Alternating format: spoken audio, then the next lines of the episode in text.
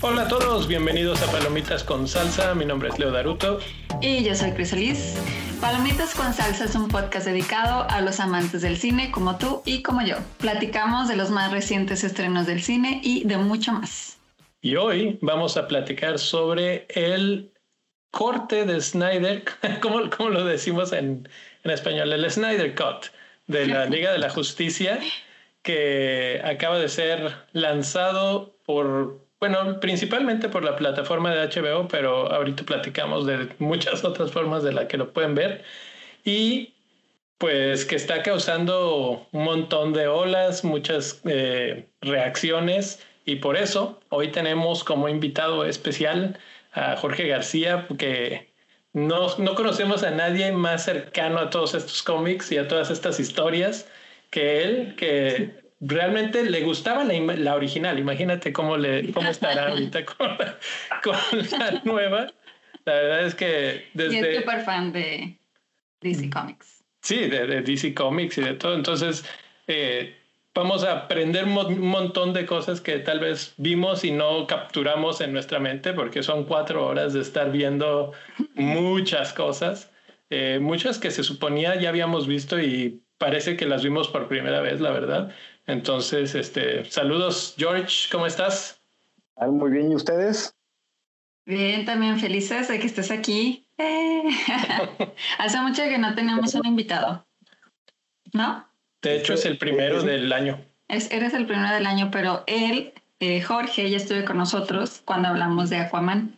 Ah, sí. O sea, que los que llevan ya tiempo escuchándonos van a acordarse de él por la película de Aquaman. Muy bien, no, pues adelante, estoy a su disposición. Pues, bueno, pues vamos a platicar entonces de la película. Eh, todo, todo tiene que empezar por un inicio y esta es una reestreno de la película que vamos a decirle la original o la que va a quedar en el canon oficial, que es la que dirigió Josh Whedon. Pero, a ver, Chris, platícanos por qué ¿Cómo, cómo estuvo ese relajo de que, de que le tocara a él y que no la terminara Zack Snyder y todo esto? Pues esta película, eh, pues la original, vamos a decirlo así, salió en 2017, o sea, ya hace tiempito.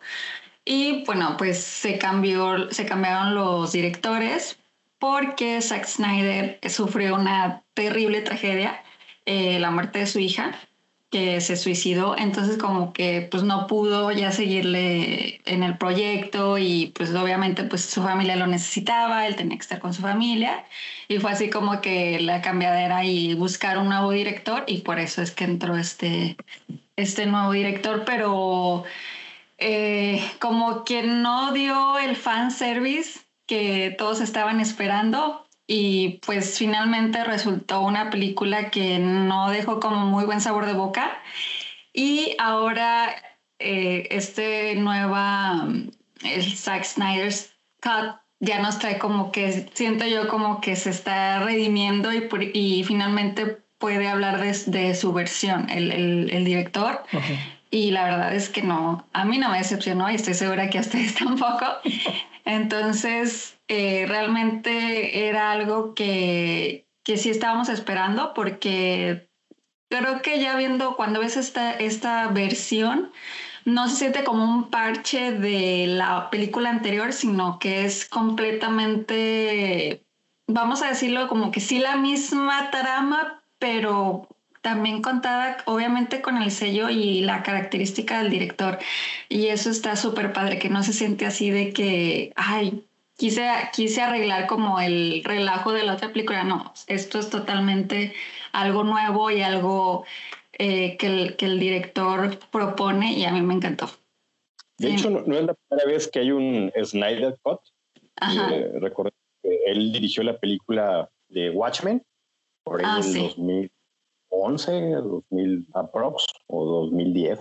Eh, la versión que vimos en, los cines era también una versión reducida de, de, la trama y después salió en, en Blu-ray con una versión extendida y que también eh, llevaba el símbolo como de, de Snyder Cut.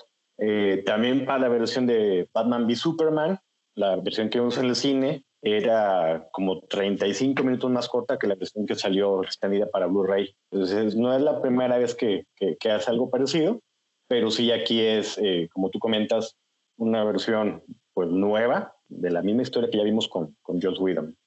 Así es, y realmente sí está de... A mí me encantó que, porque también esto se, se hizo mucho por los fans, ¿no? O sea, que no estaban conformes con lo, con lo que vieron en el 2017. Entonces, como que también esto eh, tuvo, tuvo mucha influencia lo que los fans estaban así de que queremos ver, eh, obviamente, lo que él tenía planeado para esta película y como que eso también fue lo que hizo que, que se hiciera, ¿no? Sí, porque incluso había no, solamente fue la, muerte de la hija de, Zack Snyder, que se llama Autumn, creo que se llama, eh, sino que también había presión por parte del estudio. Recordemos que la película de Batman v Superman no fue muy bien recibida por la crítica, sí por los fans, pero por la crítica no. Y el mismo estudio empezó a, meter mano a, a la película que estaba grabando, que, era la Liga de la Justicia, le empezó a recortar el tiempo que tenía disponible para los cines, empezó a, querer incluso cambiar algo de la trama. Pues ya tenía la presión Zack Snyder de, de, parte del estudio y, se hizo público eso. Eh, hubo gente que empezó a decir de que no estaban dejando ser libre la parte creativa de Snyder y, desde entonces, desde antes de que saliera la primera película en los cines, ya sabía que, que, había algo ahí raro. Llega todo esto de Joss Whedon y sí, como tú dices, no, no fue bien recibida por, por todo por los fans, que fueron los que empezaron ahí a incluso con un Kickstarter para reunir dinero y, que se lanzara el Snyder Cut, ¿no? Eso es lo que Eso es lo que está, o sea, lo que hay que subrayar de toda esta historia, que esto existe, o bueno, este, este Schneider Cut que tenemos ahorita existe gracias a los fans. Eh, como dices, Warner Bros. ya estaba fuera, ya se había olvidado, digamos, de esto, ya había dicho, yo ya saqué mi película, ya pasó lo que tenía que pasar y vamos a darle vuelta a la página y eso se acabó. Y con, los fans dijeron, no, es que espérate, había alguien que tenía una visión y tenemos la firme convicción y la idea de que esa visión era la correcta y mejor que la que nos entregaste. Entonces, déjanos verla, ¿no? Básicamente, y empezaron todos esos movimientos, los hashtags, los grupos y toda esa presión de todos esos fans, que pues no fue poca, y finalmente desencadena en que Warner Bros. diga, ok, y las productoras le dan si, tengo, si no tengo mal entendido, alrededor de 17 millones de dólares para terminar este, este, esta versión, digamos, y le dan un poco de, ahora sí, rienda suelta a Zack Snyder y le dicen, ok, básicamente así como que esta es tu última oportunidad, haz lo que quieras, si te quieres tardar cuatro horas, tárdate, y el otro dijo, uy, Nada más, nada más de haber oído los deditos tronarse así de crack. ahorita vas a ver. Y, literal se tardó cuatro horas, ¿no? O sea, se, se, aventó todo lo que se te podía aventar ahí en, la, en, el, en la versión que vemos. Y, y pues finalmente ahora nos toca además un tema de pandemia, de que no hay cines, etcétera. HBO ya tiene su nueva plataforma, que es la de HBO Max, y ahí, pues es más sencillo decir, ok, existe esta versión, vamos a ponerle entre comillas apócrifa o, secundaria de, de la Liga de la Justicia que ya vieron ustedes. Si la quieren ver, pues ahí está, vayan y rentenla y, o, suscríbanse a nuestro servicio y vayan y verla, ¿no? Tanto que estuvieron fregando, pues ahí está. Ahí está. y, y finalmente, la verdad es que está teniendo hasta donde yo veo muy, muy buena recepción. Eh, ahorita vamos a ver lo que opinan ustedes.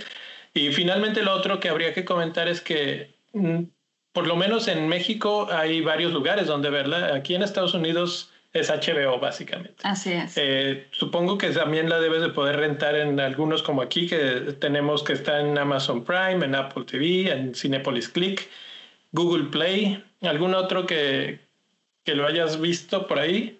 Pues básicamente fue lo que, que yo vi donde estaba disponible. Eh, sí salieron algunas notas de que iba a estar disponible por, por varios, varios puntos, eh, pero yo, a mí me tocó verla por Amazon Prime, ya que el servicio de HBO Max todavía no está disponible acá en México. Eh, me metí a Amazon Prime y sí tuve que pagar una renta para tener el acceso durante 48 horas para la película. 48 horas y ya la viste dos veces.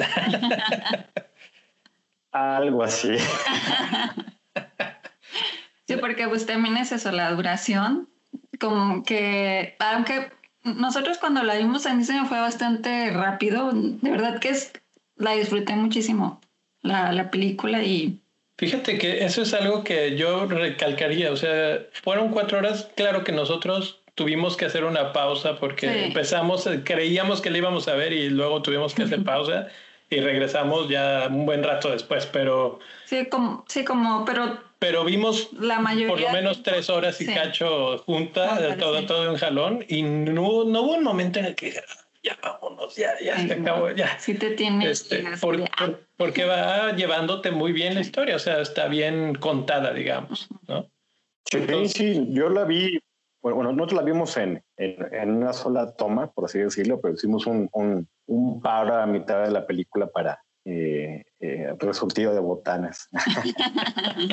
es importante. Algunos, bueno, por ejemplo, Chris y yo fuimos, fíjate, de tanto hype que se generó, fuimos al cine, compramos palomitas trajimos salsa del, de, y obviamente a salsa, ¿no? Desde ya llegamos aquí a la casa con las palomitas del cine y ya nada más le echamos salsa y listo. Sí. Vámonos a la... a ver la palomitas del cine. Entonces, bueno, pues así, así estuvo. Eh, impresiones generales, entonces, calificaciones así como, no, no las estrellitas, pero ¿cómo la vieron? comparada, estoy viendo el Rotten Tomatoes de la original. Sí, le fue súper mal mal, ¿eh? O sea, la original, la que salió hace cuatro años, está en 40% en el Rotten Tomatoes. Eh, y en IMBD 6.2 de 10. Entonces, como dices, eh, la, la, historia venía mal, venía cojeando desde Batman contra Superman y con esa fue así como que... El remate. El remate literal, así como que ya no queremos saber más nada de esta historia porque no está funcionando y, y ya se acabó. Y esta, pues vamos a ver, redime o no. A ver, yo redime completamente. Para mí, sí, sí, el, la, la, versión original que salió en cines por parte de Widom duraba dos horas exactitas. Y eh, tener tantos personajes y tener la introducción de personajes como lo fue Cyborg, como fue Flash, y el villano eh, no, no los alcanza a desarrollar incluso los mismos personajes que ya conocías como Batman, Mujer Maravilla y Superman, nada más alcanzas a pasarle por encimita y te ve todo muy, muy correteado, no se ve una historia fluida, se ve como que eh, pedazos independientes en algunas partes de la trama y como que te quedaba algunas lagunas, no entendías bien qué estaba pasando, no sabías quién era el villano, no sabías qué era lo que estaba haciendo, solamente era un clásico malo maloso de Malolandia para destruir el mundo. Y, la versión que vimos del Snyder Cut te da muchísima carne, ¿no? Te, da la, pauta, te da la explicación de muchas cosas, desarrolla muy bien las escenas. Yo creo que todos los personajes o los miembros de la Liga de la Justicia tienen un punto eh, clave, eh, están ahí de diferentes formas, aportan a la historia y a, mí me, me, había quedado, por ejemplo, la versión pasada, eh, Flash no hizo nada o no, hacía nada, solamente participó un, poquito en una de las escenas, pero solamente estaba como alivio cómico y acá tiene una participación mucho más importante, igual Cyborg, ¿no? Entonces yo creo que sí redime por mucho y explica mucho mejor la, la historia como tal y aporta más por parte de los personajes y de los villanos que vemos en la película. Así es, yo em, también estoy de acuerdo contigo que conoces más de los personajes y yo creo que eso es lo que hace una gran diferencia en esta versión porque entiendes el por qué, lo, el por hacen lo que hacen y también entiendes la historia, o sea, entiendes em, eh, pues sí, o sea, te, te da como, como, dices, más carnita para que tú puedas digerir de lo que, de lo que se está tratando y no te lleven así como a pasos agigantados y que luego digas, ok, ok, ya estoy en este, en este momento y ahora no, no entendí ni por qué, pero bueno, simplemente pasó. Y también estoy de acuerdo en lo de Cyborg y Flash, que siempre a mí me pasa que cuando me gusta mucho un personaje siempre digo, quiero ser como él, sobre todo con los superhéroes. Así me pasó con la de Mujer Maravilla. cuando vi la primera, la primera, porque la segunda no, no tanto. Pero ahora en esta, esta de que quiero ser cyborg. Cuando, vio la escena, bueno, este es un mini spoiler, pero hay, que mencionar que este va a tener bastantes spoilers este episodio. Pero hay, una escena, vamos a llamarla en la calle con un cajero automático. que, ahí es donde Chris dijo, yo quiero. no, pero aparte, o sea, aparte de eso, em, como la historia y también conocer más, porque la primera, eh, la del 2017, yo no entendí qué, qué hacía, o sea, no entendía cuál era su poder, la verdad. Sí, así como quién es este y por qué lo estamos viendo. Y, y ahora sí como que ya me quedó más claro, además del poder que tiene, también el alcance que tiene ese poder es muy poderoso. O sea, Cyborg está cañoncísimo. No sé ¿Eh? si les pasó que en la película, eh, a mí Cyborg hasta me cayó mal porque era todo chillón. Ajá. Como que viene y quejándose de todo y aquí no. O sea, sí cambia mucho el personaje. Así es. digo, todavía me cae mal porque todavía lo siento chillón. pero ya por lo menos entiendo por qué chilla. ¿sí? me explico? O sea, como que, como dice Chris, o sea, tú lo ves y dices, yo quiero esos poderes y él se la pasaba rezongando por los, por tenerlos. ¿Qué digo? O sea, trae su historia y todo, por eso ahora la entiendes. Pero así, total. Eh, entonces, bueno, dos que sí, sí dicen se redimió la, la, historia, ¿no? Yo también creo que se redimió. La verdad es que no solo arregla la historia de 2017, sino que yo fui uno de los que de los fans, vamos a llamar así, que odié Batman contra Superman, pero tú ves, bueno, Batman contra Superman es de Zack Snyder y esta también. Y ahora que conectas las dos, todo tiene sentido. Entonces, eh, su visión ya completa la puedes ver y la puedes entender y dices, ok, no me gustó por dónde ibas, Tal vez no estoy de acuerdo con lo que estás haciendo, pero como lo ejecutaste, estuvo bastante bien ejecutado. Ibas a, ibas a algo y gracias a que pasa ese algo eh, es que finalmente puedes ejecutar esta segunda película. Porque el final de Batman contra Superman es la muerte de Superman. Y como que eso a mí una de las cosas que no me gustaban es, primero empiezas con una cosa que no, nunca me gustó, que es la, la pelea entre Batman y Superman. Es algo como, como que un sueño geek por un lado, pero también como que muy ridículo por el otro, sobre todo la resolución. Y luego, eh, pues yo me acuerdo, fíjate, esta historia es así como, solamente he tenido un cómic en la vida, una, una revista de cómic, y me la regaló él. ¿Y sabes cuál es? Batman contra Superman. La muerte de Superman. la muerte de Superman. Él me la regaló el George. Este, entonces, como que ese, esa historia, vamos a decir, la tengo así como que muy especial para mí. Y, yo decía, esa pues, básicamente merece una historia solita aparte, ¿no? No metida a la mitad de otra cosa, como que toda carrereada y así. Entonces, esa era una de las razones por las que a mí nunca me, me llamó mucho, me, me convenció mucho que de repente casi de la nada apareciera Doomsday y matara a Superman, que sabíamos que pasaba, los que alguna vez vimos, ese, o sea, cuando salió eso de la muerte de Superman fue tan grande que todo mundo sabíamos, ¿no? Y, pero siento que estuvo como un pedacito de algo más grande que no noté.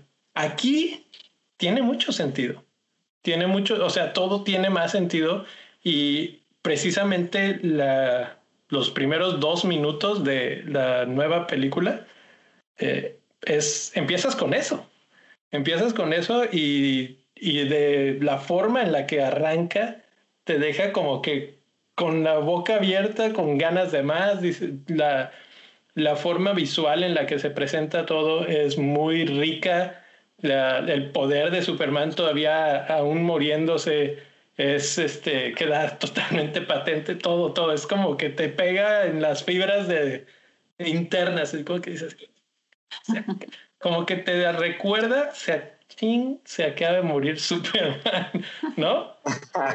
Sí, como que sí lo traes presente de que Superman está muerto en ese para el inicio de la película, pero en cuanto empieza te lo ponen así de frente en todo su esplendor y, y, literal es dos minutos de grito de agonía del personaje, ¿no?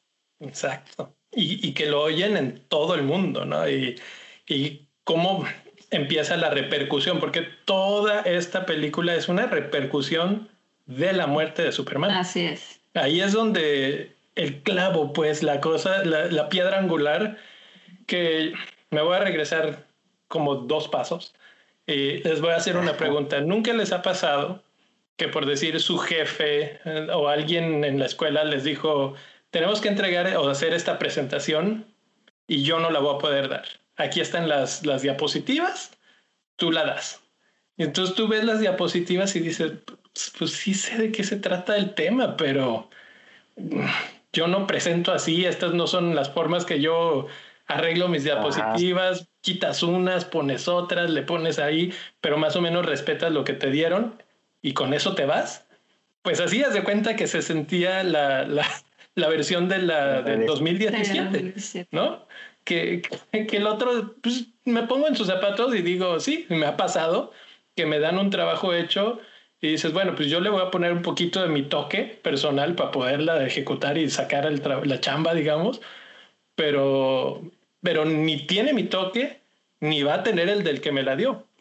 Sí, la verdad es que era, o sea, también viéndolo así desde ese punto de vista, era un, estaba, era un reto muy grande eh, agarrar como que el trabajo de alguien más y hacerlo a tu estilo y, y que luego también fuera así como que un súper mega éxito, bueno, creo yo. ya venía Y además también de eso, pues nosotros estamos hablando de que no, está súper bien esta, mm, esta nueva versión, porque dura también cuatro horas. O sea, como que también tienes cuatro horas para entender así como que, pues de los personajes, de, aunque sea escenas que dices, bueno, esas sí las podría quitar o como que no aportan nada a la película, pero aún así, o sea, punto tres horas y media, que comparado con lo que duró la del 2017, o sea, dos horas, como que también siento que era poquito tiempo para, para todos los personajes, para todo lo rico de la historia. Creo que sí fue un reto bastante grande y que no, no, pues no salió. Prueba no superada. Ajá, no salió. Y nada más como, como paréntesis, bueno, el, el, director de la película anterior fue Josh Whedon, y él fue el, el, mismo director de la película primera de Los Vengadores, de la 1 y de la 2, de la era del Thor también. Eh, y yo creo que Warner, en su momento, cuando tuvo que salir Zack Snyder, contrataron a este director para tratar de emular el éxito de la película de Los Vengadores. Seguro. Algo que a mí no me gustó en lo personal fue que quiso hacer o poner muchas partes cómicas en la película. O sea, todos los personajes dicen al menos un chiste. Incluso Batman hace, chistes, como que no va de acuerdo al personaje. Fue algo que a mí no me gustó. Se nota que, que a los dos, tanto a, a Whedon como a Snyder, le gustan los cómics. Digo, Whedon es súper fanático de los cómics de Marvel. Incluso él estuvo escribiendo durante mucho tiempo Los Hombres X. Y Snyder se ve que adora idolatra a los personajes de DC. Entonces eran, aparte de que tenían visiones diferentes de cómo manejar la película, uno con partes cómicas, con colores más brillantes, como fue el caso de Whedon. Si ustedes ven ahorita la película de Whedon, el traje de la Mujer Maravilla o el traje de Superman con mucho más claridad que en las versiones de Snyder. Pero eh, no, no, solamente era eso, se, se ve que, que, que la, Sí, hay una distinción de repente entre cuando te gusta más una compañía de cómics que otra y se nota muy claro en las películas. Se ve que, que sí, William es más Marvel y Snyder es más DC, punto, no, no, no hay otra. Sí, sí, y aquí tocas un tema interesante que es el formato de esta película, porque al ser una versión no oficial, pues tiene un formato no oficial, ¿no? un poco más raro. La película está en una en un aspecto de 4-3 que pues no es el que estamos acostumbrados, es cuadrado básicamente, casi casi, Entonces, ahora que todo el mundo tenemos pantallas que son rectangulares, pues se ven dos barras horribles ahí, o alargada la película, que es peor todavía.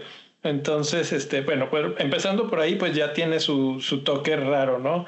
Eh, tiene música que es diferente totalmente a la de a la de la otra de la 2017. Y tú, tú, George, sabías, hay unos detalles de por qué, ¿no? Sí, cuando fue la versión de 2017 contrataron a Danny Elfman, que es mejor conocido por hacer la película, digo, la música de, del intro de Los Simpsons y la canción icónica de Batman del 89 de la versión de Tim Burton.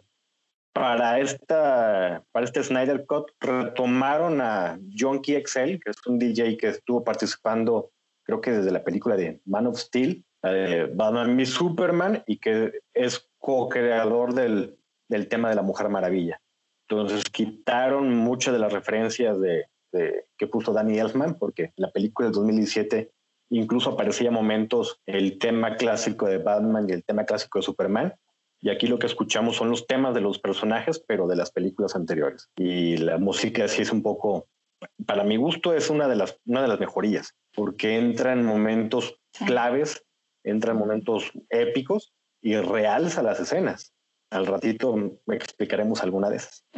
Sí, totalmente. A mí me encantó la música y definitivamente cambió totalmente el, cambió totalmente la, el, el, momento y el feeling así de, de, a mí me gustó también mucho la, la música. Eh, bueno, entonces tenemos la música, tenemos el, el aspecto, el formato, digamos, de lo que ves. Tenemos los, vamos, lo voy a llamar los filtros, ¿no? Ahora todo el mundo sabemos de filtros en, este, Instagram o lo que sea que ves, así que, que es el tono más dorado o más azul o lo que sea. Bueno, pues aquí también se ven colores más, este, más apagados, un contraste altísimo. hay, escenas que nada más ves un pedacito de luz y todo lo demás es sombra. Sí, me recordaba un poco a la... Bueno, pues es muy el estilo de, de Zack, pero las de 300 o, la misma de Watchmen o, o, si me voy a las, a las caricaturas, a, la de los hombres X de los noventas, que las sombras eran en negro. ¿Mm? La de Batman, la serie animada de Batman, yo creo. También, también. Entonces, ese es ese estilo más o menos. Y, y, es diferentísimo, es totalmente diferente a lo que vimos uh, la primera vez. O sea, si, si puedes ver una imagen lado a lado, ya lo notas y dices, ¿what? Porque aquí lo divertido de la situación es que, bueno, eh, sí le deja un poco de, de, cosas hechas, bueno, no un poco, todo esto se lo deja, ya, lo está, ya estaba grabado, no, no se volvieron a juntar a grabar, ¿no? Eh, pero Josh Whedon sí. Hubo pocas escenas que se regrabaron, ¿eh? Ok, pero pocas. Sí, sí, muy pocas. Sí, sí es, no, no, es que agarraran y dijeran, bueno, vamos a volver a hacer la película, ahora sí mi versión, eh, sino que ya había un trabajo, básicamente todo, y hubieron ciertas cosas que se retocaron o se rehicieron o alguna cosa así. Entonces, lo que toma Josh Whedon es todo esto y dice, pues esto no, esto no, esto no, esto no. Yo, yo ahí sí, para que vean él, sí básicamente vuelve a rodar una buena parte de la película. Básicamente él hace su propia filmación totalmente y toma algunas de estas. Entonces hay escenas aquí que las vemos dos veces, porque la, hay una que recuerdo mucho que es cuando Superman ya revivió y Flash está corriendo y lo voltea a ver. Eh, esa la, ah, vi y sabía que iba a pasar. Esa es buena, sí. es muy buena, es muy buena y ya la habíamos visto.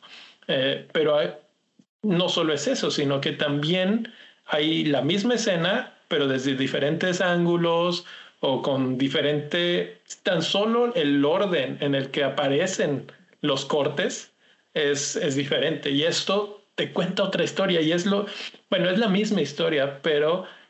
Te... Sí, pero está impresionante ver cómo, cómo cambia el, pues el toque, ¿no? El sello de... o sea, cómo, cómo cambia la historia, porque finalmente te cuenta una historia mucho más eh, hilada, más conectada y que vas entendiendo más. Obviamente tiene también dos horas extra, con lo que se puede ayudar. Por ejemplo, en la escena que haces referencia de cuando revive Superman, en la versión de Widow, Superman sí habla y habla y les dice a Batman, tú tuviste la culpa y dice varias cosas. en la versión de Snyder no habla para nada hasta que aparece Lois. Ni una palabra. Sí, sí, sí. Entonces esas pequeñas decisiones creativas son, son clave, digamos, en cómo ves y, pues interpretas a los personajes. Ahí, por ejemplo, yo siempre, desde la primera y en esta también digo, ¿por qué está tan enojado? Super, digo, estaba muerto, ¿verdad? ¿Por, qué está enojado con ellos? O sea, puede estar enojado con Batman, pero la Mujer Maravilla, ¿qué? ¿Por qué le está? ¿Sí me explico? ¿O, por, qué, por qué ataca a Flash? Sí, pero pues bueno, eh, ahorita platicamos ya de, de, escenas particulares. La última cosa que, bueno, hay muchas, pero otra cosa que hay que mencionar es que esta película está, vamos a llamarlo, dividida en partes. Son seis partes o siete, si tomamos en cuenta el epílogo. Que eh, empezamos con el, la primerita, es Don't Count on It Batman, que es básicamente el, el inicio, toda la introducción a la historia de cuando Batman quiere reclutar gente, ¿no? Como que le están, sobre todo Aquaman es el que le dice, no. Aquaman sigue siendo ese, ese tipo medio arrogante que dice, no, no, pero incluso Aquaman tiene más este, carnita después y dices, ah, luego, puedes empatizar con él. Un poquito mejor. Luego está la parte de The Age of Heroes, la, era de los héroes, que esa creo que añade mucho de lo que no tenía la original. Eh, vemos la historia de los héroes, de los héroes originales, de los héroes de la primera batalla contra la primera invasión y eso te da un contexto, digamos, histórico y muy, eh, muy enriquecedor de la historia que dices, ah, como, como decía, no es nada más el malo malote de Malola, sino que es este tipo que ya intentó, que ya tiene una historia, tiene un por qué quiere estar aquí, ¿no? Entonces, pues esa parte de Age of Heroes creo que lo, lo cubre muy bien. Luego viene una parte que yo creo que es la que más débil podría ser, la de Beloved Mother, Beloved Son. No sé qué opinaron ustedes de esa, pero es... Yo creo que la introducción, para, darle eh, el, la introducción a, bueno, a Cyborg, eh, básicamente te cuenta la historia de, Cyborg. Porque, eh, en la anterior mm, nada más aparece Cyborg y sabemos que que al parecer tuvo un accidente y que usaron la, una caja madre para, para hacerlo. Acá te presentan el personaje Victor Stone, que hacía como era, eh, eh, cuáles son sus motivaciones, por qué ese recelo, por qué ese, ese sentimiento de, de, ser tan chillón contra el papá. Y, y, vemos cómo es el proceso en que nace el personaje de Cyborg. Así es. Sí, en la otra nada más vemos como que nace así como una escena en la que está creciendo así el cuerpo y ya. Y ya. Sí, pero no sabes em, de hecho, cómo es esa escena salió, esa escena salió originalmente en Batman v Superman y, y, la que vemos en la Liga de la Justicia de Widom es como que vuelven a ponerle play a ese video y ya. Sí, no, sí. no, no, nada. Así es. Entonces, bueno, es, es una de las partes que eran necesarias para que el personaje tuviera ahora sí un poco. Sí, porque Cyborg en esta versión básicamente es, es, eh, es necesario. O sea, en, la anterior, en la del 2017, era como que, bueno, ahí está. Pero ahora en esta dices, no, necesitas que esté él ahí porque él hace esto, esto, esto y el otro. O sea, tiene mucho más peso su, su personaje en esta, en esta versión. Luego viene la parte de Change Machine, que es básicamente la explicación de por qué las cajas madre pues tienen los, las propiedades que tienen y cómo pueden ser utilizadas para, para su ventaja, vamos a decirlo de alguna manera, de, de los personajes de la Liga de la Justicia. Eh, All the King's Horses. Y aquí después ya estamos entrando ahora sí en, en la zona seria, ¿no? eh, de la película. Casos. Los tres, sí, sí, claro. Y, termina con la parte 6, que es Something Darker.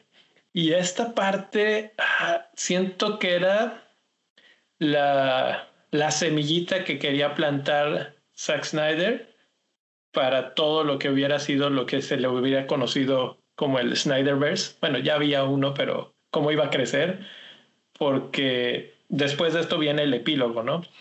Y, y, este Something Darker viene de, de una frase que dice Batman, que, que es básicamente, Lois Lane es una pieza clave en todo esto, pero es algo más oscuro, o sea, es algo importante porque puede volverse todo un caos si ella falta. Y este, y ahorita platicamos un poquito a detalle de, eso. Entonces, esas son las partes. El epílogo, pues es como un sueño de Batman que también está muy loco. y también tenemos que hablar de eso.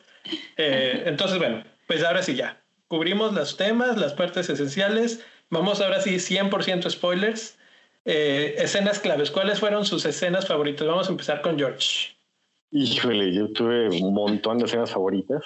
Había cuatro horas de favoritas. Sí, sí, sí. Donde yo le decía a Tere, se puso la piel de gallina de, la emoción. y, empezando por, por los dos minutos de, intro de, cuando te presenta la muerte de Superman, ¿no? Esa fue una escena que me, me encantó. Eh, que se escucha, que se ve la onda expansiva del grito de Superman, de la agonía, y que se ve cómo, cómo, va avanzando y, por el mundo y que todo el mundo va, va escuchando y aunque no, no sepan en el momento qué es lo que está pasando, pero saben que algo malo ocurrió, ¿no? Y yo creo que una de mis escenas favoritas es la que sigue inmediatamente después, es el, el, el atraco al museo o, el, el, acto terrorista al museo de, creo que es Londres, si mal no recuerdo. Sí, Londres. Sí, ustedes vivieron ahí, deben saber. Es, es la catedral, sí. St. Paul's Cathedral. Y, y que, que, llega un grupo terrorista, eh, al parecer primero pensaban que era solamente un, un, un, asalto y que tenían rehenes y que iban a pedir exigencias, que eso no lo alcanzas a ver en, el, en la versión Widom y que dicen, no, o sea, ahora que no hay un Superman, vamos a, a regresar a, a Europa a, a, la era oscura y lo vamos a hacer empezando por, por dar este mensaje en Londres, vamos a explotar una bomba que va a tumbar cuatro cuadras y va a ser nuestro, nuestro inicio, ¿no? Llega la Mujer Maravilla y, y, y, y rescata a los rehenes, que ah, cabe decir que la mayoría de los rehenes eran niños que iban a, un viaje escolar. Niñas, de hecho. Y la, niñas, de hecho eran niñas. Y las rescata y cuando entra la Mujer Maravilla a rescatarlas, empieza el, el, tema de la Mujer Maravilla que ya todo el mundo conoce y, y te hace clímax en esa escena. Y cuando termina de, de, salvar a todo el mundo y que derrota al, al, último personaje del grupo terrorista, vemos que la Mujer Maravilla se voltea y le pregunta a todos que si estaban bien, que cómo estaban, y se preocupa por ellas. Eso es algo que no vimos en la otra versión. Y se ve, tú ves la cara de las niñas cuando voltean a ver a la Mujer Maravilla, que están así literal asombrados o maravilladas de tenerla enfrente y que se ve que, que, es un héroe y que son sus fans. Y hay una niña en especial de que no todavía no se levantaba del suelo y le pregunta que oye, princesa, ¿cómo estás tú? Y lo primero que dice la niña es, yo quiero ser como tú cuando sea grande.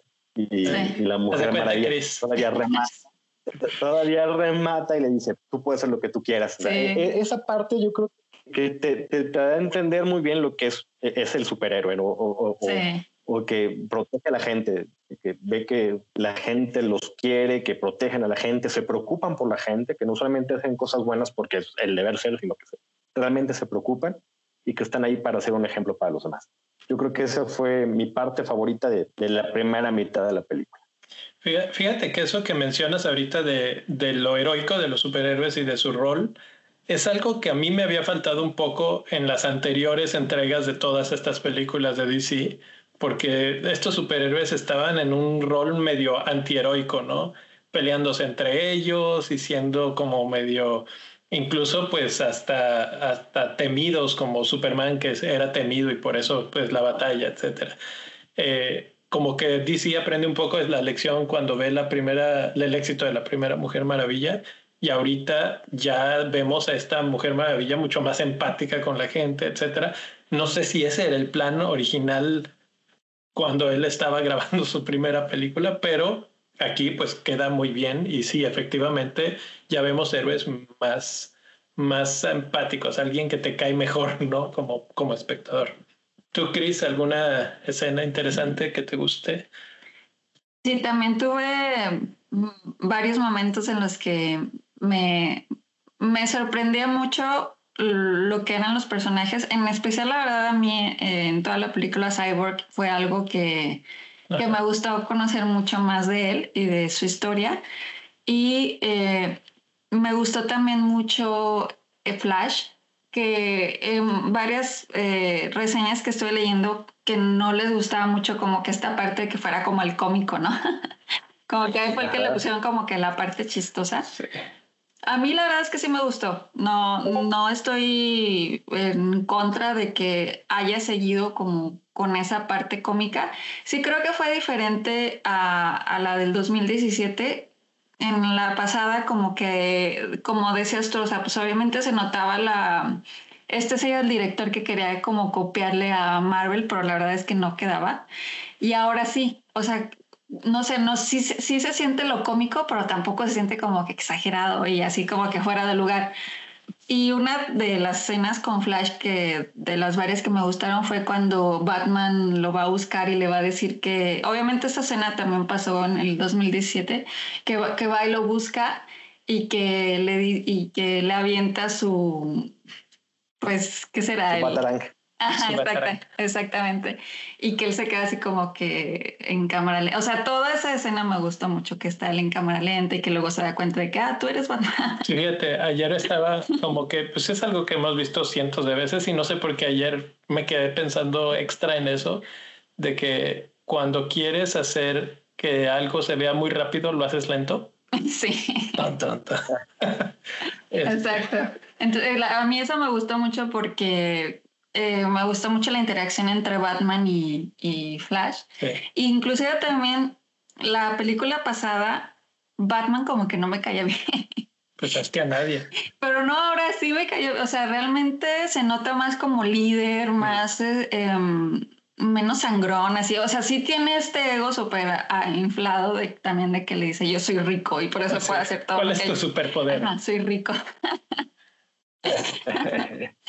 Pero, o sea, como que sí le queda al personaje y no se siente así de que, me bueno, al menos a mí no. No, no porque está un poco más desarrollado, o sea, le ves un poco más de propósito a su, o a su misión, ¿no?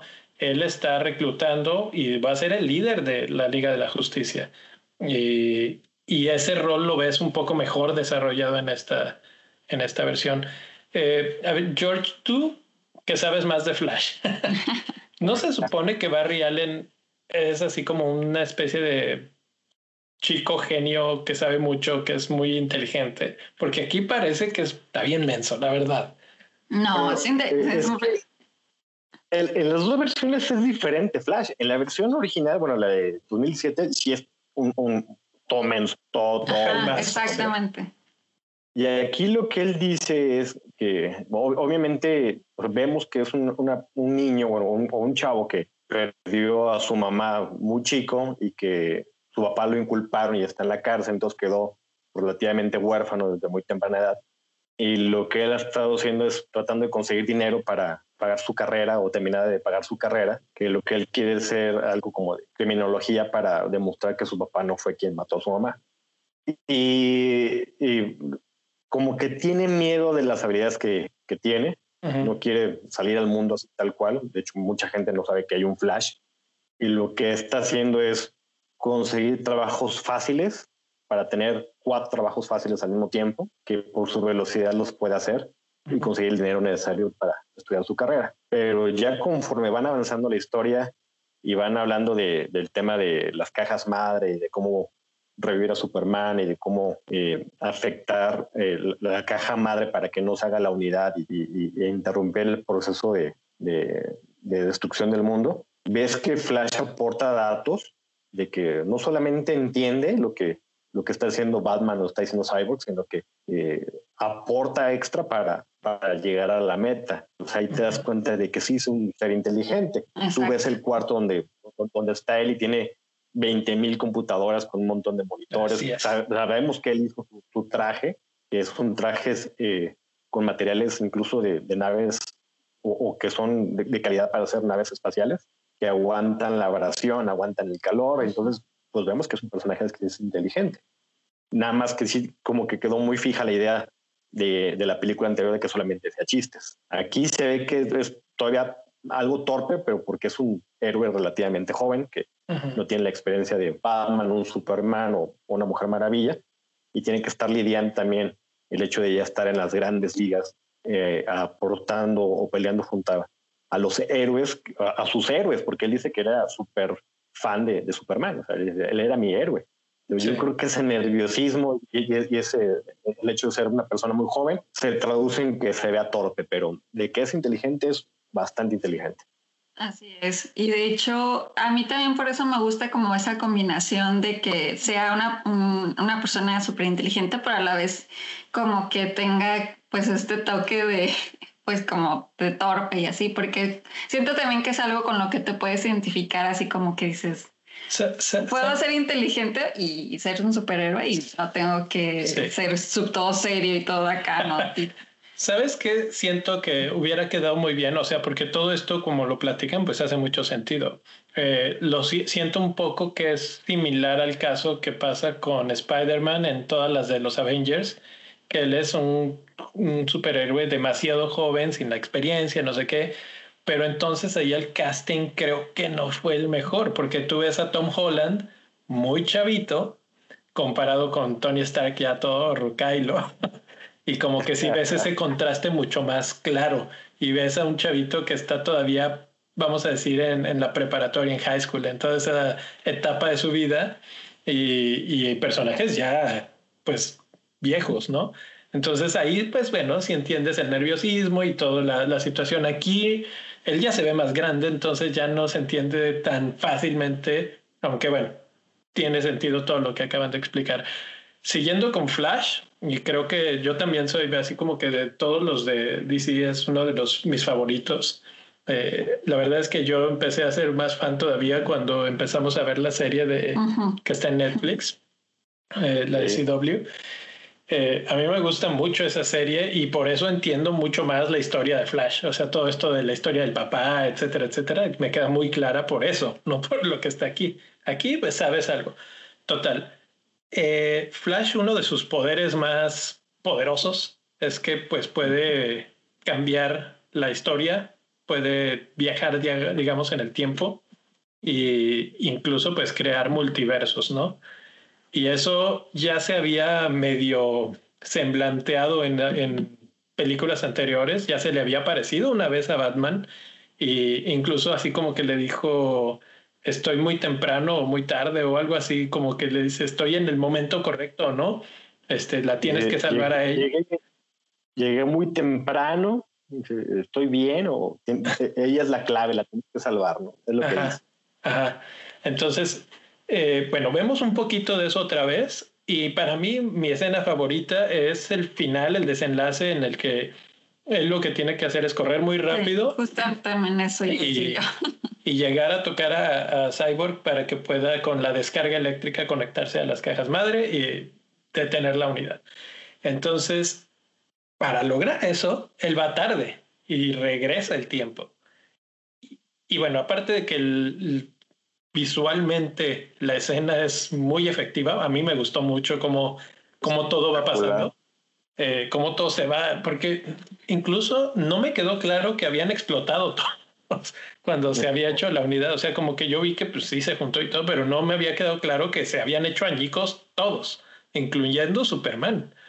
Y, y cuando él va regresando el tiempo y los ves como rearmarse, está dices, que acabamos de ver, ¿no? Y ese, ese momento, cómo se van así como eh, rechupando a sí mismos entre, entre ellos. Este, pues sí, a mí, para mí fue la mejor y pues las repercusiones que eso tendría si esto tuviera continuación, ¿no? Porque obviamente, como acabo de decir, esto abre puertas a multiversos y a historias paralelas, etcétera, que nos llevan al epílogo, ¿no? Bueno, ahí yo creo que va a ser un pequeño spoiler contra la serie, pero yo creo que ya todo el mundo lo vio en su momento. Hay un, hay un capítulo donde se unen el flash de la serie con el flash de la película, de los multiversos que se crean.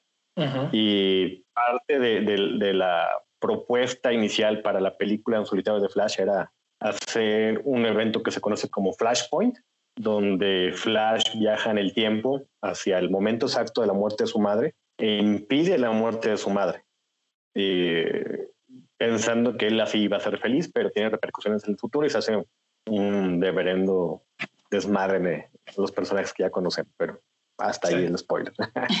sí, de hecho en la serie pasa Flashpoint, o sea, lo vemos, pero ahora lo querían mezclar ese con los personajes de la pues de las películas, vamos a decirlo. Y hasta donde tengo entendido, esa película sigue en pie, ¿no? Sí, sí, sí, sigue en desarrollo. por ahí el año pasado todavía soltaron algunos artes conceptuales y algunos rumores de que tal vez Michael Keaton iba a regresar en el papel de Batman para la película de, de Flashpoint, eh, ver a un Batman más viejo, inclusive traer al Batman de, Christopher Nolan, bueno, Christian Bale, e inclusive a, Ben Affleck, iba a haber como varios Batman ahí interactuando de la, la parte de la integración de los, del multiverso como tal. Sí, ya estamos en la época de los multiversos en, en las películas y series. Ya todo el mundo estamos de que era Ya ves lo que pasamos hace poquito con WandaVision. Bueno, pues igual ahora estamos así de que ansiosos por ese tipo de historias, pero eh, pues creo que tiene conexión, ¿no? Porque ¿qué, qué demonios estaba pasando en, esa, en ese epílogo? O sea, es un sueño, pero, pero al mismo tiempo no es. Pues, es, que al parecer no es un sueño. Al parecer no es un sueño, porque desde Batman v Superman vemos que es como una visión en la que se ve el mundo ya convertido en una algo similar a Apocalypse, que es el lugar donde vive Darkseid o el, o el, personaje o el villano principal de la Liga de la Justicia. Inclusive vemos el signo Omega en el piso que es la señal definitiva de que Darkseid está controlando el lugar. Vemos a, Superman como un villano, algo similar a lo que pasa en, el videojuego y en los cómics de Injustice, que está cazando a los superhéroes que hacen como una resistencia liderada por Batman.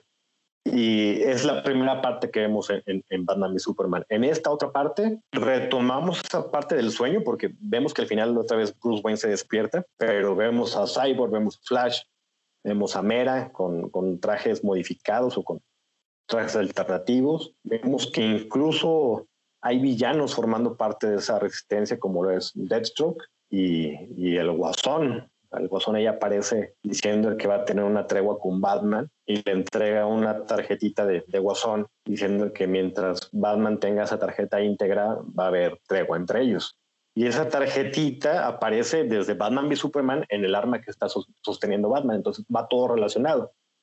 Eh, lo que yo entiendo, o es mi teoría, no sé qué tan acertada sea, es vemos que fracasa el, plan de Steppenwolf por eh, hacer la unidad y, y, de alguna manera hacer la Tierra como un apocalipsis bajo el mando de Darkseid y vemos que cuando derrotan o, matan al villano al final, porque todos participan y, le mandan el cuerpo a Darkseid a través de un, tubo boom, eh, que Darkseid dice, bueno, si no tenemos ya las cajas madres para viajar hacia allá, vamos a hacerlo de la manera o con los métodos antiguos, ¿no? La idea es que vuelvan a venir con sus supernaves, lleguen a la Tierra y y vuelve a la pelea, porque al parecer una, parte importante es que dentro de la Tierra está la, la ecuación antivida, que si quiero te les explico qué, qué es eso.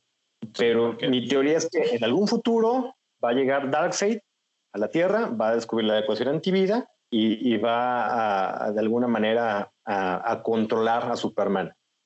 Y lo que están haciendo es, eh, como que sembrar esa semillita para que eh, o la idea era sembrar la semilla para que en el futuro nos contaran eso en las secuelas de la Liga de la Justicia. Dudo que vaya a pasar, ojalá si pasara, estaría genial, estaría increíble, pero eh, sí es parte de esa visión de que llegue a, algún punto en el que Superman se vuelva malo y por eso Flash tenga que viajar en el tiempo para ayudarle a, Batman a, salvar a Luis, porque al parecer ella es la clave.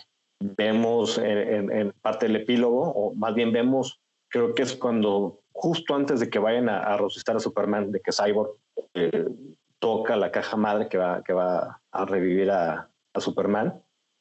y le aparecen varias visiones. Vemos a, a, Superman cargando un cuerpo calcinado, que por lo visto es el de Luis, y que llega a Darkseid y le pone la mano en el hombro y como que dice, tú vente conmigo, yo acá te voy a, te voy a cuidar, ¿no? Yo, yo te coacheo aquí. A la mujer, vemos a la, a la, Mujer Maravilla muerta en una piedra funeraria, así con sus dos moneditas para pagarle a, al, al de la balsa esta que te lleva al mundo de los muertos. Y vemos a Darkseid matando a Aquaman, que la atraviesa con su tridente. Pues, si, hay escenas muy, muy fuertes ahí, eh, no están descartadas de que no vayan a pasar. Más bien lo que, lo que yo creo que es lo que pasará en un futuro y que parte de la historia sería que Flash regrese en el tiempo para salvar a Luis o para que Bruce salve a Luis y, evite este futuro apocalíptico. Esa, es mi teoría. Yo, no creo que sea una pesadilla o, o, algo de multiverso, sino más bien estamos viendo visiones del futuro como tal. Sí, sí, o sea, la interpretación que yo tenía es, son versiones, no quiero decir multiverso, pero como de universos alternativos o de historias de tiempo alternativas y, y que de alguna manera Bruce puede leerlas o verlas a través de sueños o, la recuerda a través de sueños. Entonces, este, también es interesante que, pues, parece ser que otros la recuerdan porque también el Joker lo que le dice es cosas así como eh, cuántas veces vas a tener que resetear el tiempo y no darte cuenta que el que tiene que morir eres tú o algo así. Entonces, eso quiere decir que él también está consciente de que el tiempo se ha reseteado varias veces en ese momento, ¿no? Eh, a mí me pareció como bien interesante, obviamente como dice, les decía, esto de la Something Darker, la parte 6 y el epílogo era clarísimamente el concepto que él tenía de cómo voy a llevar esto al siguiente eslabón y al siguiente nivel y tal vez tener una película que se llamara Injustice o alguna cosa así y, y que pues seguíamos en un tema bien, bien dark, algo que no habíamos visto en películas de superhéroes en donde ahora sí que los antihéroes, ¿no? Y, Superman siendo el, el, rival a vencer, pues más, más difícil no se podía, ¿no? Y con, y con Darkseid que si algo, obviamente, pues, no les alcanza el tiempo con todo, que son cuatro horas, no lo vemos, o sea, lo vemos, pero no hace nada. Y, y bueno, ahí hay una escena clave que en la versión de Widom, cuando hablan de que hace 5.000 años había ah, sido el primer intento por, destruir el mundo con la unidad, eh, en la escena, bueno, en la película de Widom hablan en esa escena de que era Steppenwolf el que estaba haciendo esa invasión. En esta lo cambian completamente y es Darkseid el que llega, porque está buscando el tema de la ecuación antivida. La ecuación antivida es como que el arma definitiva que busca él para controlar el universo. Él, eh, eh, con esa ecuación, lo que no, sé exactamente cómo funciona, porque incluso es un tema algo complicado en los cómics, por más que lo he intentado poner en palabras eh, sencillas, es difícil, pero la persona que entiende esa ecuación y que la aplique va a tener poder para quitarle el, libre albedrío a la gente y controlarlos a su manera. Es básicamente lo que quiere él. No solamente es ganar y matarlos, sino ganar y controlarlos a todos y que hagan sus deseos sin, sin decir para nada ni por qué ni o, por qué lo voy a hacer. Eh, esa es el, la definición de la cosa de antivida. Entonces vemos que, que baja Darkseid su nave, agarra algo de tierra y, golpea la tierra, o golpea el, suelo donde está, y se ven unos jeroglíficos ahí gigantes que en, teoría es la ecuación antivida. Para que él pudiera tener acceso a ella, tendría que destruir al mundo, así como lo vemos con la unidad, y poder tener esa información. En, en hace 5.000 años lo que vemos es la pelea épica y con incluso los, los dioses mitológicos Zeus y reaparece Ares, el villano de la primera película de Mujer Maravilla. Por ahí vemos a Artemisa, que es la que dispara varias flechas contra Darkseid y lo hiere. Y vemos la unión de los clanes de los hombres, ¿no? los, atlantes, los humanos, las amazonas, peleando todos juntos para, para ganarle a Darkseid. Yo creo que eh, ahí sí ya tiene un poco más de peso y vemos cuál es el fin de Darkseid. Hablan, creo que mencionan dos veces eso de la ecuación antivida y es lo que está buscando, es el fin último. Como que lo dicen medio de repente, y muchos no captan que es el que es un tema central, es sí, sí, sí. De hecho, universos cinematográficos, eh, la ecuación antivida son las gemas del infinito. Exacto. Así se entiende, así es como estábamos nosotros, ¿no? Y, lo ve, y lo ves y lo entiendes así y dices, ok, y también qué pasaba en las anteriores de Marvel, pues siempre veías así como que la gran figura en el fondo, los últimos 30 segundos de película del malo malote que está en un planeta lejano, ¿no? Pues lo mismo vemos aquí y, y estaba bien, así como que te iban poniendo así como que este ya viene, ahí viene el malo, ahí viene el malo, pues pues lo mismo, ¿no? ¿Y por qué viene? Para terminar de conseguir el poder último y, controlar a todos en este caso. Tengo una duda. ¿Tiene alguna relevancia particular el traje negro de Superman o por qué negro? ¿Qué, qué pasó ahí? ¿Qué, qué? O sea, yo, yo vi comentarios en, en, internet, vamos a llamar así, de que no, es que ahora sí va a salir el Superman negro y yo dije, ¿Tiene algo que ver con que va a ser malo o simplemente andaba de luto o qué está pasando? No, bueno, eh, así como mencionamos que el, primer cómic que tú leíste, que tuviste en tus manos fue La muerte de Superman, obviamente el personaje no, iba a quedarse muerto para siempre. Hubo una continuación que fue El reino de los Supermanes, se llamó en español, y, después el, como que la vuelta a la vida del personaje principal. Eh, hubo una época en la que aparecieron cuatro personajes, bueno, cuatro para llenar el, vacío que dejó Superman, pero específicamente había dos que decían que eran el Superman verdadero. Ninguno de los dos fue, sino que hasta eh, pasada la historia eh, nos enteramos de que había un quinto Superman por ahí escondido, que era el verdadero Superman, y que tenía un traje clásico kryptoniano que era de color negro con el símbolo plateado, que era como un, traje para, para, como de nacimiento. Recordamos la película de Man of Steel, la original. Eh, incluso el papá de Superman, este Jorel, aparece con un traje negro similar.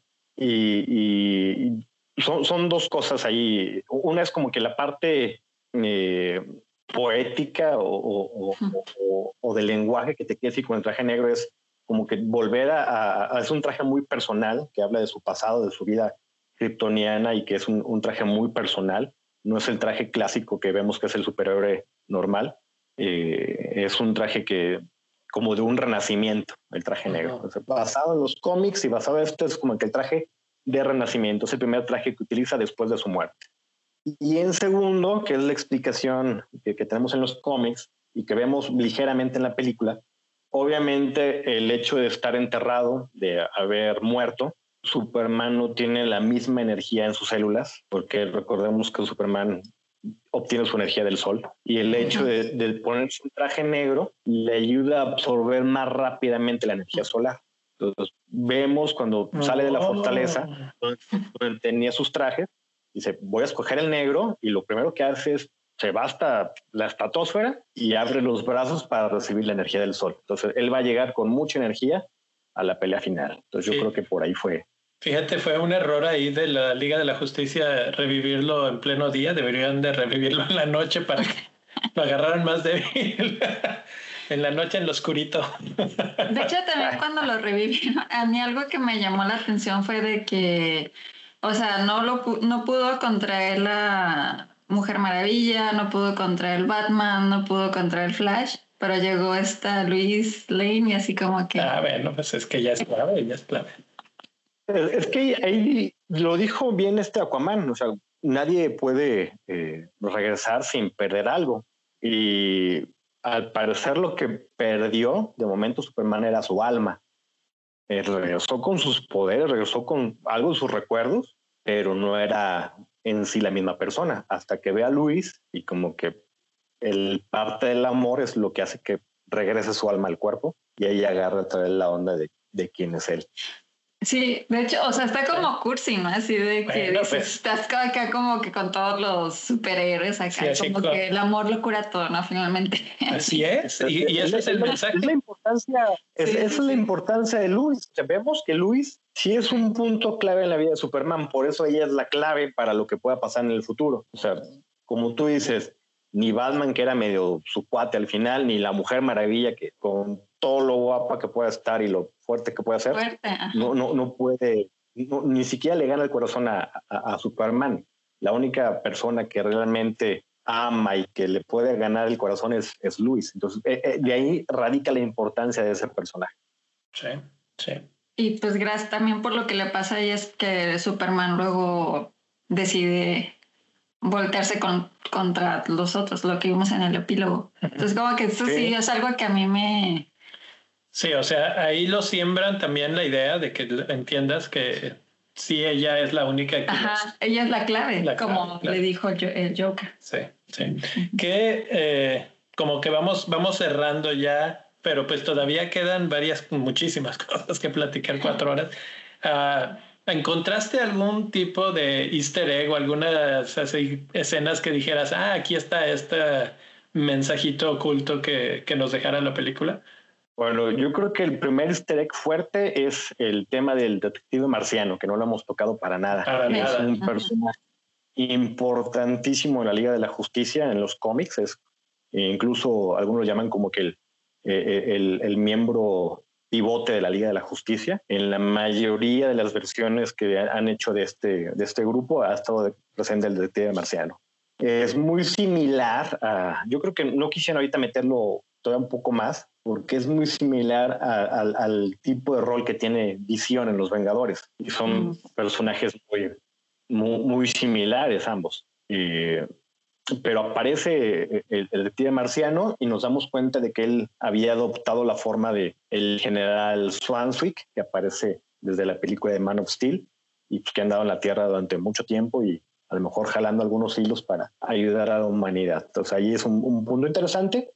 Igual en la parte final aparece con, con, Batman y se presenta formalmente y en dado caso de que exista alguna secuela o, o, o algún plan, pues veremos al detective marciano enrolarse ya como un miembro activo de la Liga de la Justicia. Ese fue para mí el, primer easter egg importante. Mucha gente a lo mejor no lo ubica, eh, eh, pero es un héroe muy importante en, DC. El segundo easter egg que yo vi, bueno, ya hemos visto desde la película del 2017, eh, cuando hace referencia a la pelea de hace 5.000 años contra Steppenwolf, que en esta versión fue Darkseid, a uno del, bueno, yo creo que es mi personaje favorito del universo DC, que es Linterna Verde, que lamentablemente fue una película horrible ahí en 2011, pero tenemos a un miembro de la corporación verde luchando contra Darkseid y, al lado de los dioses y todo. Eh, pero en una de las visiones que tenemos de, el futuro apocalíptico, vemos unas ruinas de un edificio que se alcanza a ver que dice Justice Hall, que es como el Salón de la Justicia, el clásico que veíamos de los superamigos. En ruinas, sí. Y se ve, se ve el cuerpo de otro linterna verde. En este caso es un personaje muy querido por, por los que siguen al personaje, que es Kilowog, un, un, linterna verde que está generalmente encargado de entrenar a los nuevos reclutas de la corporación. Entonces, ahí, ahí son dos easter buenos que vemos a, a dos linternas verdes en la película. No nos tocó ver ningún linterna verde de los principales o de los humanos, pero ahí ya sabemos que, que hay algo interesante. Y, de hecho, en esa escena yo me estaba viendo que se aparece en el mismo cuadro la tarjeta que el guasón le da a, Batman, está ahí rota, dando a entender que de alguna manera se rompió el pacto entre Batman y el guasón y de ahí desencadena que todo esto esté pasando, que más o menos se interpreta a que tal vez el guasón fue el que tuvo que ver en la muerte de Lois y que pues por eso se desencadena todo eso. es un, cuadro como de 20, no, que 20 segundos, yo creo como de 3 segundos y, lo ves y dices, hay mucha información. Sí, y digo, hay referencias muy ñoñas. Eh, por ejemplo, cuando eh, hasta le dije yo, lo, conozco, lo conozco, sintiendo la referencia, así como el meme clásico de, de, DiCaprio en la película de, Vamos a poner en Hollywood. Eh, cuando vemos a, a, Marta Kent, deja la, la, granja porque no la puede pagar, y que hay un camión de mudanza. Ah, no, es, es posterior a esto, perdón. Eh, eh, más bien, el camión de, que, que, choca al coche de, de, la negrita que salva este Barry Allen, que la negrita también es un personaje importante. Iris West, es el, ah, amor eterno de Flash. Me imaginé que era ella. es, ella, es ella. Eh, el camión que choca a, Iris dice Gardner Fox, es, así como que separada en tres palabras. Y Gardner Fox es el, el, escritor creador de Flash. Entonces ahí le hacen una oh. referencia al creador de Flash. Y sale Iris West. Entonces Iris West también la presentan dentro del, universo de, eh, del el universo cinematográfico de DC. Y obviamente es el interés amoroso de, de, Barry Allen. Va a estar interesante ver si sigue la misma actriz para que siga. Que, o sea, digo, haciendo un paréntesis, esa escena donde eh, ella iba a chocar, bueno, el camión la iba, bueno, iban a chocar ellos, y la salchicha voladora está aquí, ¿qué onda?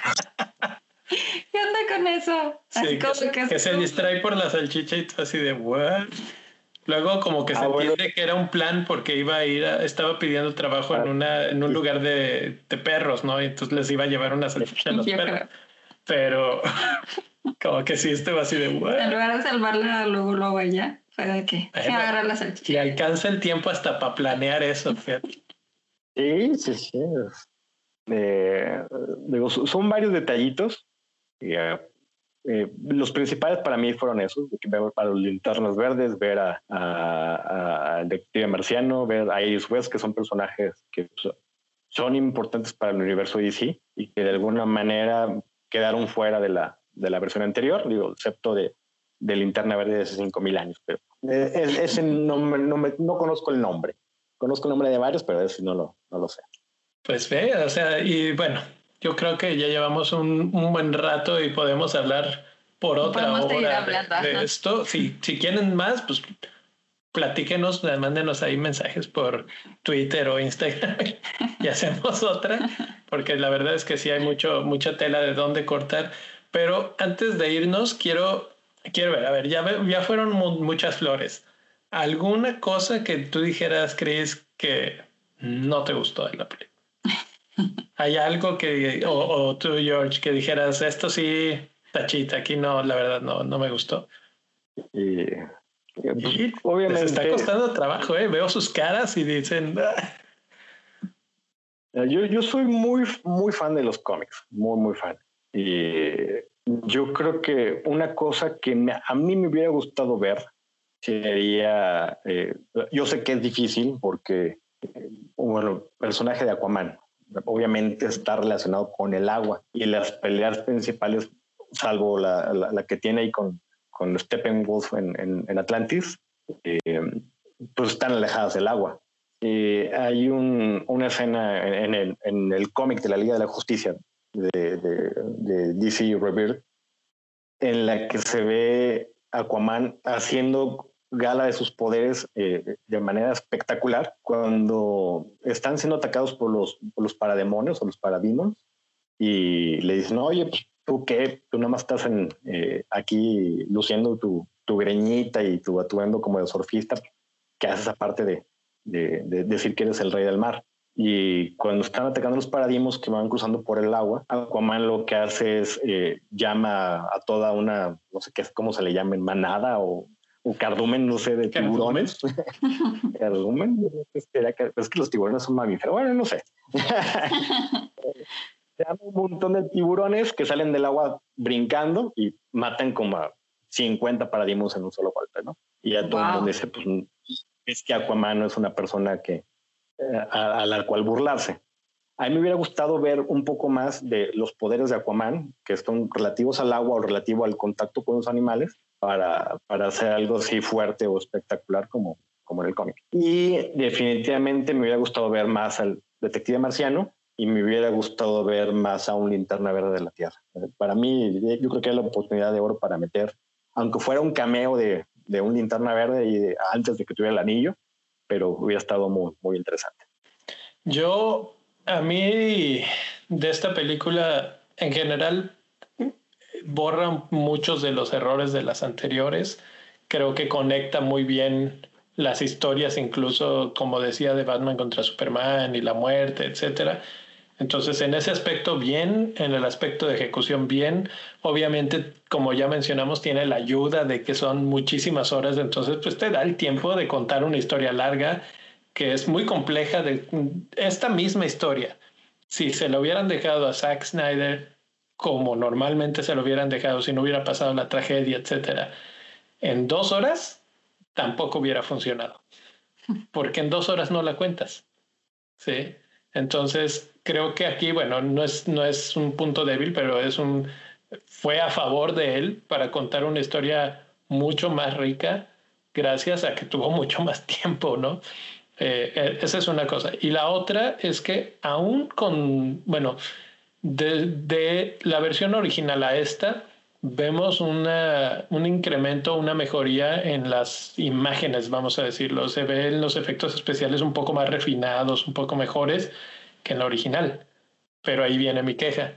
Aún así, no se ven tan buenos. O sea, para ser 2021, la verdad es que hay muchas escenas en las que incluso yo le decía que eso parece pantalla verde.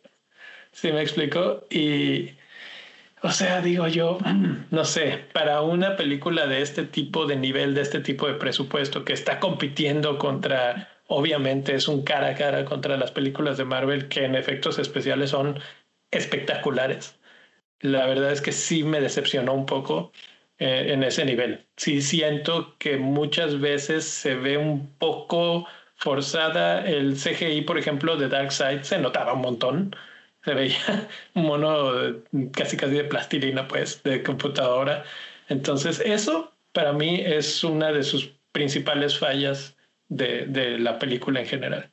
Sí, incluso, bueno, yo, yo, veo que mejoraron bastante el efecto de, de, cuando corre Flash. Eh, sí, no es un, un, clásico estilo de correr, se ve más bien como si estuviera patinando. De hecho, le hace referencia, me gusta un viaje artístico y se ve Sé que cuando corre él se ve más como deslizándose, no tanto dando las zancadas. Y se ve mejor en esta versión que la anterior, pero como tú dices, la parte de Darkseid eh, eh, y los personajes que están alrededor de Darkseid, porque uno es de Sad, que es el con el que generalmente está hablando Steppenwolf, y al lado de, de, él hay una señora canosa, que es la abuelita buena, se llama así en los cómics. Es una... de, de buena no tiene nada pero sí se ven muy acartonados, se ve como que el, no, el presupuesto que le dieron de los 17 millones que le dieron extra, pues no le alcanzaron para darle ese refinamiento a esas imágenes. se ha acabado. Sí. sí. ¿Algo más o nos vamos a las calificaciones? Ahorita me, me quedé pensando también en lo de slow motion. O sea, digo, ya por ah, criticar algo, digo, a excepción de lo de Flash, que sí como que queda la del slow motion, como que de repente se era de que otra vez. Pudo haber durado media hora menos si no le ponemos todos los slow motion. Pero como que es su sello, ¿no? Es el sello característico. Es el sello, sí. 300, después del esto se y queda la patada, la patada al, al, al, emisario de, de Jerjes, siempre hay slow motion en sus películas, siempre, siempre. Sí, sí, es su sello y como esta, pues lo, lo utiliza en todas las cuatro horas, pues la utiliza como un millón de veces. Y hay unas que la verdad no tienen tanto, tanto necesidad, digamos. Le añaden dramatismo, yo estoy de acuerdo, y, y no solamente hace slow motion, sino que de repente hace lo contrario. La, la escena es un poco más rápida, sobre todo en batallas, entonces se ve el movimiento muy rápido y luego se detiene y eso le añade impacto, digamos, al golpe. Eh, por ejemplo, en la, en la escena de Londres, cuando la Mujer Maravilla está rescatando a las niñas, hay movimientos muy rápidos, hay cámara que se ve, el, movimientos de cámara muy veloces y luego movimientos de cámara muy lentos. Sí, es un poco como que de eso que la vuelves a ver otra y dices, ah, otra vez. otra vez, ahí va a slow motion.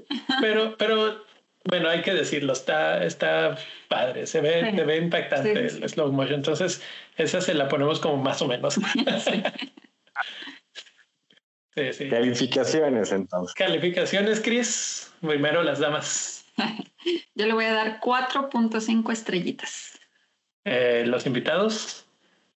cinco estrellas. Cinco, estrellas. Cinco estrellas. Yo nada más por eso que mencioné le quito la media estrella, pero también 4.5 comparada con la original que creo que le di como dos, no, no sé cuándo le di. Eh, es una, una verdadera mejoría y ah, te queda el mal sabor de boca de saber que muy probablemente aquí se acabó. Sí, eso es lo triste. Aquí se acabó y eso tal vez me, me hace quitarle otro poquito más porque digo yo, había potencial, había algo que ya veo la visión un poco más clara de, Zack Snyder y digo, ok, y, y me quedaría por decir, si ya los fans lograron que sucediera esta película milagro, entre comillas, que pues existe por los fans, mm, con el éxito y con las calificaciones que estamos viendo ahorita reflejadas, no sé, tal vez queda todavía un poco de, de esperanza. Eh, pues ya vimos. Hay, aspecto económico, porque lo malo es que no, no salió en los cines. Eh, es solamente el pago de, plataforma o de, o de, la compra de, de, la proyección, pero vamos a ver que, que, también que sea un negocio. Al final de cuentas estamos hablando que debe ser un negocio para, para el estudio. Y si vemos que tiene una respuesta positiva, tal vez Exacto. puedas, el futuro se pueda hacer algo. Aquí juega un papel importante eso que acabas de mencionar, porque finalmente el negocio del cine está en claro, claro, claro decaída por lo de la pandemia, ¿no? Entonces, tener armas o, o películas fuertes en tu plataforma de streaming es súper importante. Y creo que esta es la primera película de todo el año que todo el mundo está hablando, que todo el mundo quiere ver y es de HBO. Entonces, creo que sí va a tener un, un, impacto esto. Sí va a tener, bueno, uh, hubo gente que pagó sus buenos 300 pesotes o no sé cuánto eh, en México eh, por, por, ver esta película. Por esta película. Entonces, eh, económicamente hablando, creo que sí va a tener, digo, no van a ser los miles de millones, no creo, pero, pero sí va a haber, y, y, lo que se genera con esta, que se corre la voz y que la gente, cuando una película es buena, yo recuerdo Shazam, que la platicamos también con el George hace un tiempo, fue de las primeras o la, la segunda después de la Mujer Maravilla, que como que ya le dieron un poquito la vuelta a la narrativa de DC Comics. Y entonces, con esa buena eh, curva ascendente, digamos, y esta podría reconectar un poquito el público y podría haber una, pues una historia de, de esperanza, vamos a llamarlo así. Entonces yo no pierdo la fe, la verdad, y, y, esperamos, a mí no me gustaban mucho las, las historias originales, pero ahorita digo, ok, voy a aceptar tu visión y quiero ver más. Sí, siempre quiero ver más cine, entonces pues está, estaría muy padre. Y además ahí para hacer la diferencia, yo creo que la, la, gran diferencia que tenemos con las películas de Marvel, eh, bueno, hasta ahora, ha sido que, eh, o al menos la visión de Snyder ha sido darle un, un toque mitológico a los personajes. Sí. Vemos a, a, los superhéroes de Marvel muy humanos en ese aspecto y los de DC son mitológicos al grado de que sale el mismo Zeus en, peleando a la par de algunos de ellos. Yo creo que eh, a, a, mí me gusta mucho eh, esa parte. Así es. Y también otra cosa que a mí me, como que ya me quedó como más claro con esto, es que cada, tanto Marvel como DC tienen su propia personalidad, o sea, no, no es justo estarlos comparando porque realmente son diferentes. Entonces... Bueno, se están diferenciando en Ajá. eso y eso está bien. Y eso está padre. Eso, eso está me bien. gusta. Entonces, pues, Messi, ¿no? Sí, ándale, sí, ándale, haz de eh, cuenta, sí. esa, esa envidia que se sentía, se notaba, se, se dejaba sentir de, de, DC por Marvel, eh, los obligó a, a, apresurar cosas. Y este, sí. y, y, este es un producto que, como decíamos, Flash y, y el mismo Cyborg merecían historias individuales para poderlos conocer a, a fondo bien, sus historias, sus porqués, todo, ¿no? Y, y, hubiera sido genial que lo hubieran hecho así, pero pues obviamente ya se los había comido vivos Marvel y quisieron meter el acelerador a fondo y bueno, pagaron las consecuencias finalmente. Eh, han ido aprendiendo, han ido aprendiendo Y por ejemplo, con otro tipo de películas como la de Joker, han encontrado otros tipos de modelos más individualistas, digamos, más no tan como universo conectivo, conectado, que podría ser el futuro de estas películas. Eh, vamos a seguir viendo. Ya viene la de Flash, ya viene la de Batman, también eh, la nueva versión, ya no con Ben Affleck. Entonces, pues vamos a ver en qué. La segunda de Aquaman, la nueva de, Shazam, la de Chakadam. Todavía hay mucho, hay mucha tela de dónde cortar y con el éxito de esta, yo creo que podríamos ver algo más, pero quién sabe, quién sabe. Vamos a dejarlo ahí. Muchas gracias a todos por estar. Si siguen por aquí, yo creo que sí. Yo creo que sí, porque la cosa se puso buena. Eh, George, muchas gracias por, por estar por aquí. gracias. a ustedes por invitarme. Siempre es un gusto. Sí, ojalá que vuelvas a regresar, que no sea la última. Hay saludos al bebochín que parece que ya se durmió porque al principio sí se oía, se oía, si, si oían un niño por ahí, es el bebochín que andaba corriendo en sus tremendísimos, que son dos años o no sé qué, tres años. Sí. Eh, entonces, pues bueno, muchas gracias a todos. Ah, ya saben, seguirnos en arroba palomitas con salsa. En Facebook en Facebook y en Instagram PCS-podcast y en Twitter PCS-podcast. Nos vemos en una semana o lo que nos tardemos en ver la próxima película. Hasta la próxima. Hasta luego.